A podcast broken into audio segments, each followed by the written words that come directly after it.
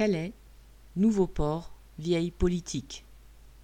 Le nouveau port de Calais a été mis en service dimanche soir 31 octobre.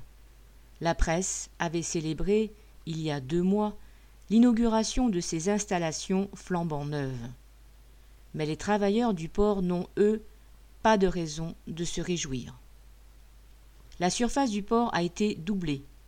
Ils ont maintenant deux ports à gérer. Cela fait beaucoup plus de travail, trois petits points, et peu de bras en plus. Quinze travailleurs seulement ont été embauchés en CDD. On comprend leur inquiétude sur leurs conditions de travail à venir.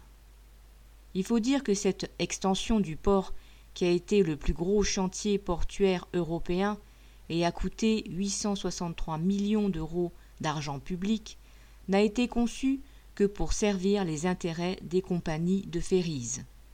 Car le trafic transmanche entre Calais et Douvres rapporte le gros lot. Malgré son ralentissement en 2020, dû à la fermeture des frontières consécutive au Brexit et à l'épidémie de Covid, les deux compagnies rivales, DFDS et PNO, ont continué à amasser des bénéfices énormes.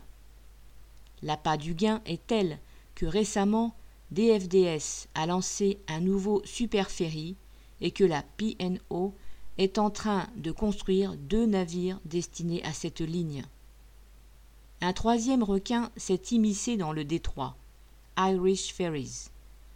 Alors, avec un port plus grand et plus moderne, le président de la société d'exploitation des ports du détroit a de quoi être aux anges.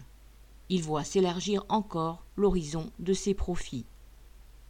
Pour la population ouvrière de Calais, il n'y aura pas plus qu'avant de retomber de ce nouveau pactole.